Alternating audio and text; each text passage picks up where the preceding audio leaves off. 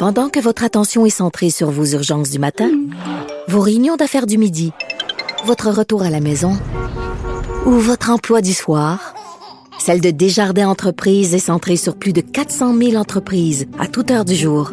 Grâce à notre connaissance des secteurs d'activité et à notre accompagnement spécialisé, nous aidons les entrepreneurs à relever chaque défi pour qu'ils puissent rester centrés sur ce qui compte, le développement de leur entreprise. Parce qu'en immobilier, faut être à son affaire. Suivez les conseils de nos experts. Via Capital, les courtiers immobiliers qu'on aime référer. Bonne écoute. Martino. Sa vulgarisation est d'une grande clarté. La controverse adore Richard. C'est comme ça. Alors, ça brasse au euh, collège Montmorency, hein, euh, dans, la, dans la presse et dans euh, le devoir, deux textes sur la, la formation générale dans les cégeps, deux textes signés par des professeurs de philosophie du collège Montmorency. Il y a eu Jérémy McEwen qui a publié un texte dans la presse où il dit que selon lui, il faudrait abolir les cours de philo obligatoires au cégep ou en tout cas les réduire en nombre. On en a parlé tantôt, un peu plus tôt avec David Santorossa.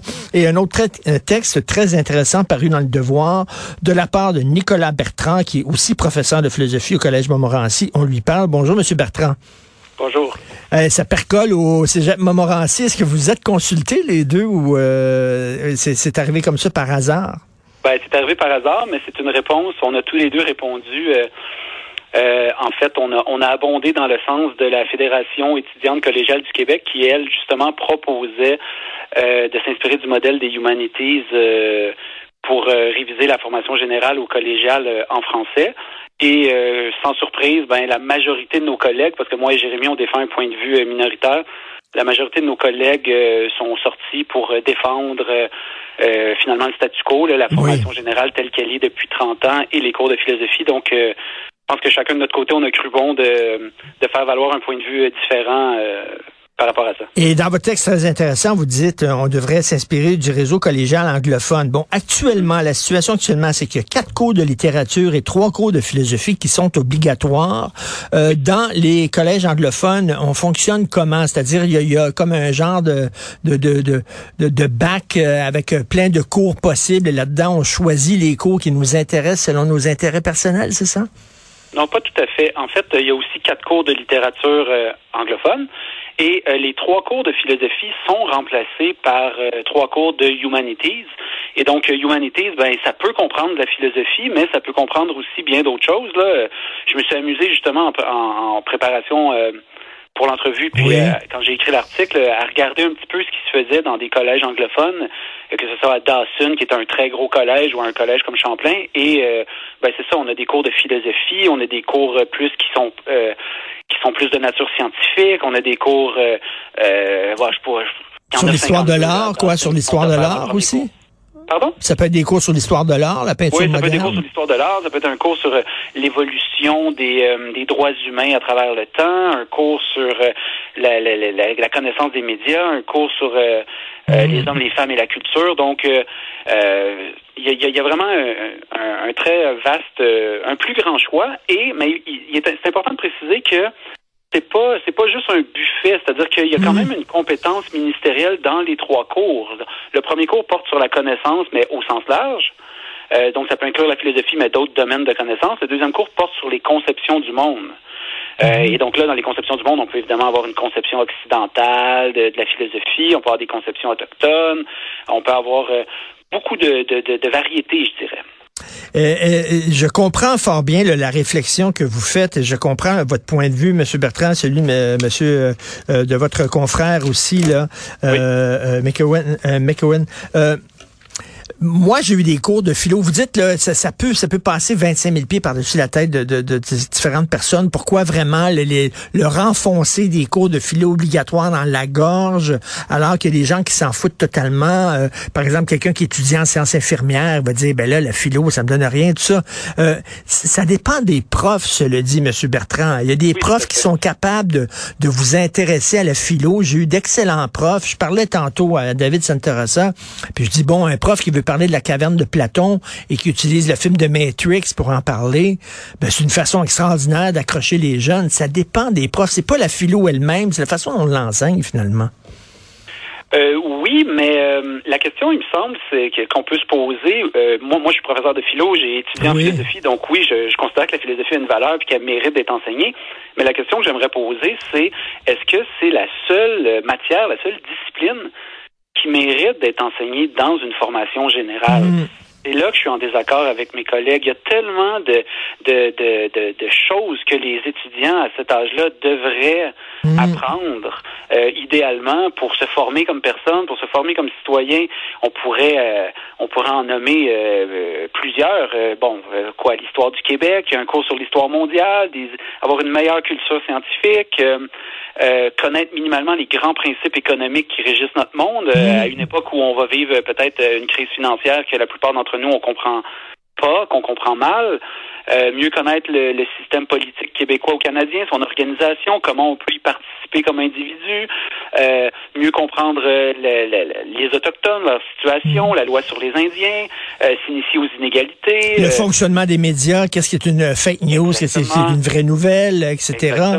non, mais je... Beaucoup d'éléments qu'on peut, que, que, que j'estime qui sont intéressants, qui ont une valeur, et la, la philo peut évidemment faire partie, mais tous ces éléments-là, on, on, on considère pas qu'ils sont euh, qu'ils sont importants euh, d'enseigner mm. ou disons on, on considère qu'ils sont moins importants que que que, d'avoir des, des, connaissances philosophiques dont dont certaines sont peut-être euh, contestables ou dont certaines comme vous l'avez mentionné ça touche pas tout le monde ça intéresse pas tout le monde puis l'idéal philosophique à la base c'est quand même de donner le goût du savoir moi ce que je veux mm. c'est que les étudiants sortant de la cégep aient envie de lire ils aient envie de participer à la vie collective au débat puis c'est pas pour tout le c'est pas la philosophie qui va être le chemin pour que tout le monde mm. euh, parvienne à cette envie-là de, de discuter puis de participer à Ben pour moi, euh, la question posée, c'est des questions très pertinentes, extrêmement intéressantes, euh, euh, mais on dirait que pour certaines personnes, il faut pas toucher à la philosophie. C'est une vache sacrée, puis si on enlève la philo obligatoire, nécessairement, nos étudiants vont vont devenir plus ignares et, et, et, ça vient d'où ça, c'est, de, de, garder la, la, la, philosophie comme ça dans, dans une tour d'ivoire, une vache sacrée intouchable? Ben, je pense qu'il y a deux éléments. Je pense qu'il faut reconnaître que euh, les professeurs de, de, philosophie défendent des principes, ils défendent un idéal d'éducation qu'on dit souvent républicain, c'est-à-dire ils défendent l'idée que à travers la philosophie puis la tradition philosophique, bon, on enseigne finalement un fond culturel commun, une culture commune. Euh, bon, reste à savoir si la culture commune, elle doit se réduire à la philosophie, ça c'est une autre histoire. Mais je pense qu'ils ils défendent euh, sincèrement cet idéal-là, mais euh, par ailleurs, il faut pas se leurrer, euh, ils défendent aussi leurs intérêts. Là. Les, les, professeurs de philo gagnent bien leur vie en étant professeurs de philo et vous savez qu'il n'y a pas beaucoup de débouchés pour être euh, autre chose qu'un professeur de philo oui. on a fait philo. Donc, c'est, je pense qu'il y a un mélange des deux. Je ne veux pas réduire ça juste à cette dimension-là, mais c'est clair que il y a une, la réaction est épidermique parce que les professeurs euh, défendent aussi leur gagne-pain, puis, puis, leur, puis leur passion aussi. Ils vivent de leur passion de la mmh. philosophie, euh, puis euh, ils veulent conserver leur, leur, leur, leur, privilège, on pourrait dire. Et c'est pour ça que c'est d'autant plus étonnant de voir deux professeurs de philo qui sont en train de presque de scier la, la, la branche sur laquelle ils sont assis. Je trouve que ça demande quand même un, certain courage. Moi, je verrais, par exemple, un cours qui serait très intéressant sur euh, l'évolution de la pensée progressiste et de la pensée conservatrice au Québec, de, de, de, confronter les deux, puis de montrer les deux, puis après ça, euh, ça pourrait être un cours intéressant aussi, ça. Ah oui, pourquoi pas? Puis justement, il y a des gens qui ce qu'on ce qu'on reproche aussi, on dit que dans, dans le milieu anglophone, les étudiants ont le choix, puis ceux qui choisissent. Mais mm. justement, quelqu'un pourrait choisir un cours comme celui que vous venez d'évoquer. Ce serait pas nécessairement son premier choix. C'est pas nécessairement une question qui l'aurait intéressé d'emblée, mais parmi tous les choix possibles à cette session-là, c'est le cours qu'il a. Et euh, ben, il pourrait découvrir justement un point de vue différent du sien. Euh, il pourrait s'ouvrir aussi à une nouvelle réalité euh, sociale, intellectuelle, puis ça pourrait le stimuler. Donc oui, tout à fait, c'est, j'abonde dans votre sens. oui, ça, serait quelque chose de souhaitable de, de permettre un, un éventail de possibilités, d'ouvrir les horizons des, des, des étudiants. Et, et, dans votre texte, dans le devoir, vous dites, par exemple, pour un jeune, Martin Luther King, beaucoup plus de pertinence, par exemple, que Eschyle ou Sophocle. sais, on peut, mais c'est vrai aussi en même temps. C'est bien beau les gens qui s'enferment dans leur tour d'ivoire, faut pas toucher à la philosophie, tout ça, mais en même temps, il y, a la réalité sur le terrain de tous les jours. Là. Exactement. Puis il y a la question de la motivation. Bon, ça c'est, euh, on en discute là, ces temps-ci. Je suis en discussion avec mes collègues qui sont pas d'accord avec moi sur est-ce que le choix euh, aurait le choix des cours euh, motive tant que ça les, les, étudiants. Moi, je pense que ça aurait une certaine incidence. Puis oui, la motivation, il faut la considérer. Je pense qu'il faut pas euh, la formation générale, elle est contestée euh, depuis que je suis au cégep, depuis 15 ans. Mmh, mmh. Je pense qu'elle va continuer à être contestée. Euh, puis il faut prendre acte, il faut écouter ce que nous disent les étudiants, il faut, faut, faut, écouter ce Ben que oui. nous dit aussi la, la, société en dehors de notre monde et, les, et, et écouter ce qu'ils ont à dire. Puis effectivement, il y a une partie de la population pour qui la philosophie peut être de, rebutante ou même inaccessible ou trop abstraite. Et puis justement, aller vers des...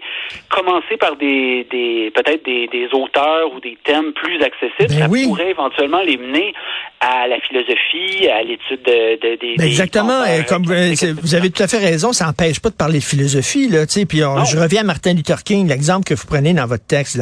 Qu'est-ce qui est oui. mieux de parler de Sophocle et de voir 30 étudiants qui s'endorment mais qui vont rien retenir, ou alors de parler de Martin Luther King, d'en avoir 20 qui accrochent et là les amener par Martin Luther King à ces philosophes-là. Il me semble que ça tombe sous le sens. Oui, oui, c'est ça. Et il euh, y en a qui vont, qui, qui pourraient commencer par Sophocle et Échille et euh, adorer ça, puis découvrir ce monde-là. Mais comme vous dites, la majorité ben des oui. gens, euh, puis même jeunes euh, ou vieux, euh, euh, ils sont plus susceptibles d'être attirés par Martin Luther King, sa pensée, l'accessibilité de son discours, euh, et à partir de là vont aller vers, vers autre chose. Donc oui, Mm. je pense que, mais mais il faut pas non plus. Je, je, veux quand même mentionner que euh, je pense que les professeurs de philosophie font de l'excellent travail, euh, euh, sont motivés par leur enseignement, essaient, puis il y, y, en a même qui le font. Je sais que j'ai des collègues qui font lire Martin Luther King dans leur dans leur cours. Donc je je veux pas non plus dire que les professeurs de philosophie sont tous euh, attachés à la tradition, cherchent pas à, à, à, améliorer leur cours, à les actualiser, euh, mais il reste qui enseignent une discipline qui est aride, euh, qui mmh. est pas qui est, on dit souvent, les, les, philosophes aiment dire que la philosophie est accessible à tous. Moi, j'ai des doutes là-dessus parce qu'elle s'est spécialisée avec le temps, elle est très abstraite, elle, elle peut être très difficile, euh, les textes sont ardus. Donc, de mon point de vue, c'est pas vrai qu'elle est, elle est facilement accessible à tous. Donc, vaut mieux prendre euh, acte de cette situation-là, puis justement mmh. dire, allons commençons par quelque chose de peut-être plus accessible et, euh, et allons vers le plus difficile par la suite. Ben, en tout cas, moi, et, je trouve que c'est un texte. La philosophie, c'est pas, c'est pas la seule voie non plus d'accès à la connaissance. C'est ça. C'est comme si tu n'as pas de cours de philosophie, tu vas être nécessairement ignorant de plein de choses, ce qui est faux. Euh, donc, Nicolas Bertrand, super bonne réflexion, très bon texte. J'espère qu'on va avoir l'occasion de se reparler d'éducation. De ça, je le trouve euh, très intéressant. Professeur de philosophie au collège Montmorency. Merci. Merci beaucoup. Merci, bonjour. Bonne journée.